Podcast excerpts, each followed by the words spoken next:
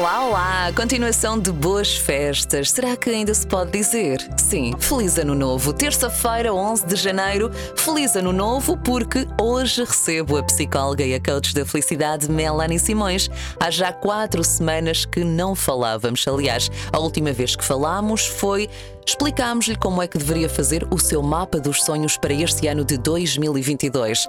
Ainda assim, neste início de ano, é claro que esse tema, o que é que vamos fazer, o que é que aprendemos com o ano passado, quais são os planos para colocar em prática neste ano de 2022, ainda há muito, muito, muito assunto para conversar. Por isso mesmo, Melanie, olá, boa tarde, bem-vinda, tudo bem? Olá, muito, muito boa tarde, Sónia, e aos nossos ouvintes. E sim, ainda é 11 de janeiro, mas ainda há pouco tempo foi o Dia dos Reis, não é? Então, estes feriados todos, apesar serem dias de descanso, também são dias sempre muito turbulentos e então as pessoas precisam sempre de uma orientação no início do ano para realmente poder desligar-se do ano passado e iniciar realmente algo novo. Exatamente, até porque no ano passado foi um ano mesmo de, de muita aprendizagem para todos, sem exceção, não é? Sim, e continua a ser porque nós continuamos na mesma fase ainda da pandemia e então toda a esperança que nós na verdade tínhamos para este ano novo um, que no fundo fomos desenvolvendo ao longo do 2021, na verdade mostrou-se que afinal ainda não é o fim. E nada é como nós queremos. Por isso mesmo temos sempre que desenvolver uma capacidade para nos adaptarmos a estas mudanças bruscas. Vamos então falar deste assunto já daqui a pouco aqui nesta tarde de terça-feira, 11 de janeiro. Continua desse lado. Até já. Ótima tarde de terça-feira, 11 de janeiro. Como começar 2022, mas sem esquecer de maneira nenhuma aquilo a que resistimos a 2021 e a tudo aquilo que aprendemos. Foi, digamos, uma aula difícil. O ano passado foi uma aula muito difícil para todos. E nós estamos ansiosos que toque a campainha para ir ao intervalo e mesmo assim o professor teima em manter-nos na aula, ainda não nos deixa sair. Continuamos ainda com, com esta réstia quero eu acreditar, de pandemia que teima em não acabar. Melanie, mesmo assim, convém nós irmos sempre buscar forças interiores um, e tentar, digamos, de certa forma, moldar os nossos pensamentos e atitudes para conseguirmos resistir a esta mudança constante que não para nunca de acontecer. Exatamente. Uh, o facto de já demorar há tanto tempo faz com que as pessoas Algumas já se tenham habituado à situação e aceitam. Um, há outras pessoas que entraram numa frustração total ou em depressão porque tinham a esperança, aquela esperança inicial que realmente isto seria pouco tempo. E nós acho que já entendemos depois de dois anos que esta situação vai durar muito tempo já ninguém diz previsões, na verdade, quando tem o seu fim, há de ter um fim, mas nós não sabemos quando. Então é fundamental nós, neste momento, que é já a primeira dica, focarmos este ano em coisas que nós consigamos controlar, porque a pandemia está mais do que visto, não está dentro do nosso controle. Há sempre mudanças, há sempre alterações, então é muito importante este ano conseguir, consigamos colocar o nosso foco em coisas que nós consigamos controlar na nossa vida. Controlar no sentido de dependerem realmente só de nós, só do nosso comportamento. Ou seja, o que é que eu posso fazer em 2022? Quais são os meus propósitos que se calhar coloquei no mapa dos sonhos? Quais são as áreas da minha vida que eu realmente consigo controlar, mas não num controle de desespero, e sim do controlo em que o que é que eu posso decidir e tomar ação direta para eu poder mudar ou transformar determinada área ou assunto na minha vida. E essas coisas têm que depender totalmente da minha própria pessoa, porque é a única coisa que eu realmente consigo controlar. Exatamente, seja pessoal ou até mesmo profissional, está tudo nas nossas mãos.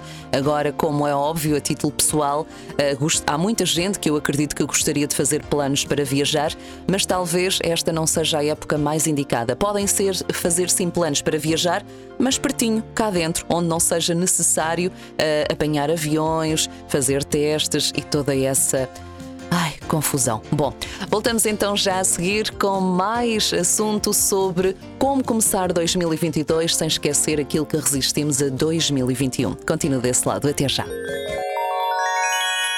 Se só agora chegou, está com a frequência certa. Ótima tarde de terça-feira, 11 de janeiro. Como sabe, a cada 15 dias recebo aqui a psicóloga e a coach da felicidade Melanie Simões. Para começar o ano da melhor forma, escolhemos abordar o tema como começar 2022, isto sem esquecer ao que resistimos a 2021.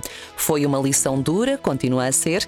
A Melanie já, já nos explicou. A primeira dica desta tarde de terça-feira é focarmos apenas naquilo que nós conseguimos controlar, porque a pandemia parece que veio para ficar eu até quero arriscar a dizer não a pandemia, mas o vírus, esse sim, veio para ficar. Temos que nos adaptar a viver então com esta realidade, por mais que a gente pense que vai acabar, teima em não acabar, depois há sempre mais qualquer coisa, mas focarmos então naquilo que nós realmente podemos controlar a nível pessoal e também profissional. E mais, Melanie, como vamos então dar continuidade a este ano que acabou de começar? É também muito importante nós, no fundo, desenvolver dentro de nós algo do género como a esperança, como a gratidão, que também está neste momento muito reduzida em muitos corações, devido ao desespero, devido à frustração. Ah, muitas pessoas também dizem gratidão, gratidão pelo quê? Corre tudo mal, um, isto nunca mais acaba, somos controlados pelo Estado, já não somos livres. Um, então há pessoas que vibram nesse registro. Mas é muito importante que as pessoas saibam que existe a psicologia positiva, que trabalha muito o conceito da felicidade, e para a pessoa realmente sentir-se feliz e realizado, é muito importante ter sentimentos como gratidão e como esperança. E como é que nós podemos desenvolver isso dentro de nós? É iniciar pelo pensamento, por pensamento positivo, por afirmações positivas, porque há uma ligação entre a mente, o coração e o corpo, e quando eu começo a ver a minha perspectiva, ou seja, o meu copo meio cheio, eu vou influenciar aos poucos também o que eu sinto. O meu sentimento começa também a ser mais positivo. E a vida torna-se mais positiva, porque eu começo a ver o copo meio cheio e não meio vazio. Então, outra das dicas é exatamente isso: é começar a ter mais atenção ao que eu penso e ter a noção se são pensamentos que são benéficos para a minha pessoa ou se são pensamentos tristes e depressivos e que eu estou constantemente a repetir em piloto automático. No caso, Melanie, eh, isso é uma questão bastante interessante porque desenvolver pensamentos positivos nós até pensamos, ah, até parece fácil, mas quando nós estamos assim numa situação bem, bem profunda de dor, ehm, tens assim alguma, digamos, alguma dica para nós colocarmos de lado os pensamentos eh, menos bons e ir buscar o, os bons, aqueles que realmente nos iluminam a alma? Tenho que sim, digo já depois da música. Ok, pronto, voltamos então já a seguir. Continua desse lado, até já. Eu sei que está curioso com a dica que a Melanie ficou de partilhar connosco nesta tarde de terça-feira, 11 de janeiro, não é? Como conseguir então cultivar os pensamentos positivos quando nós estamos assim naquele momento meio down, quando estamos em baixo, quando achamos que nada corre bem e nós só pensamos, passo a expressão, porcaria, mas sabemos que devemos pensar de forma positiva. Como assim, Melanie? Então, venha de lá essa dica, toda a gente quer saber. Quando nós normalmente estamos em baixo, nós estamos focadas em quê? Estamos focados no pensamento negativo, estamos focados no problema estamos focados na desvantagem. Foi exatamente o que tu acabaste de dizer. Quando a gente sente-se mais em baixo, não vimos nada de bom, ou seja, nós estamos só a focar-nos no negativo. Qual é que é a dica? É fazer exatamente o oposto. É focar-nos no pensamento positivo na vantagem e na solução. Em vez de ser o problema, é na solução, em vez de ser na desvantagem, é na vantagem. E como é que se faz isso? Tudo, tudo na vida tem sempre dois lados: copo meio cheio, copo meio vazio. Por exemplo, mesmo quando alguém está doente, há sempre uma vantagem no estar doente, que é, por exemplo, a atenção que recebe dos, dos familiares, os cuidados, o facto de não ter que ir trabalhar, pode descansar, pode se calhar ler um livro, um, sente o mimo de quem o rodeia. Então, toda a situação, mesmo sendo má, tem algo positivo associado. Claro que a pessoa prefere ser, como é que se costuma dizer, eu prefiro ser uh, vítima com saúde do que pobre e doente. Ah.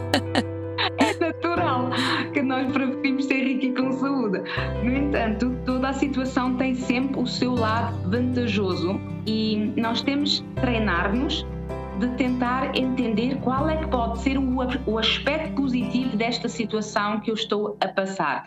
E o aspecto positivo, o pensamento positivo, a vantagem, podem ser coisas simples como uma aprendizagem, um despertar de consciência, eu tornar-me uma pessoa mais empática, compreender melhor a dor do outro.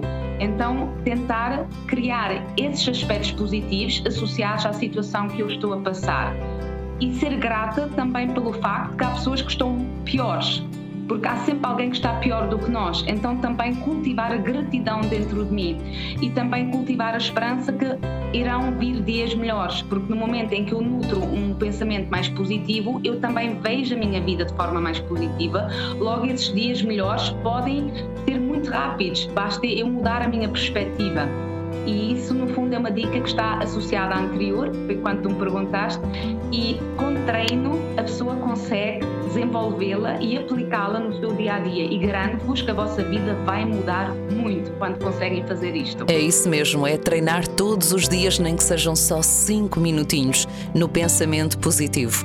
Melanie, ah, e já agora aproveito também para lembrar que, caso haja alguma situação assim mais específica, nós temos todos os nossos programas disponíveis em podcast. Basta procurar no Google por Comunicar Felicidade. Há lá muitos temas que, com certeza, se por acaso está a passar assim por alguma situação mais uh, menos fácil, digamos assim, vai encontrar as dicas preciosas da Melanie. Ou então podem falar diretamente contigo, não é, Melanie? Através do Instagram ou Facebook. Exatamente, encontram-me no Facebook na Clínica de Psicologia Melanie Simões e no Instagram é Melanie Simões Oficial, tudo seguido. Ok, prontíssimo.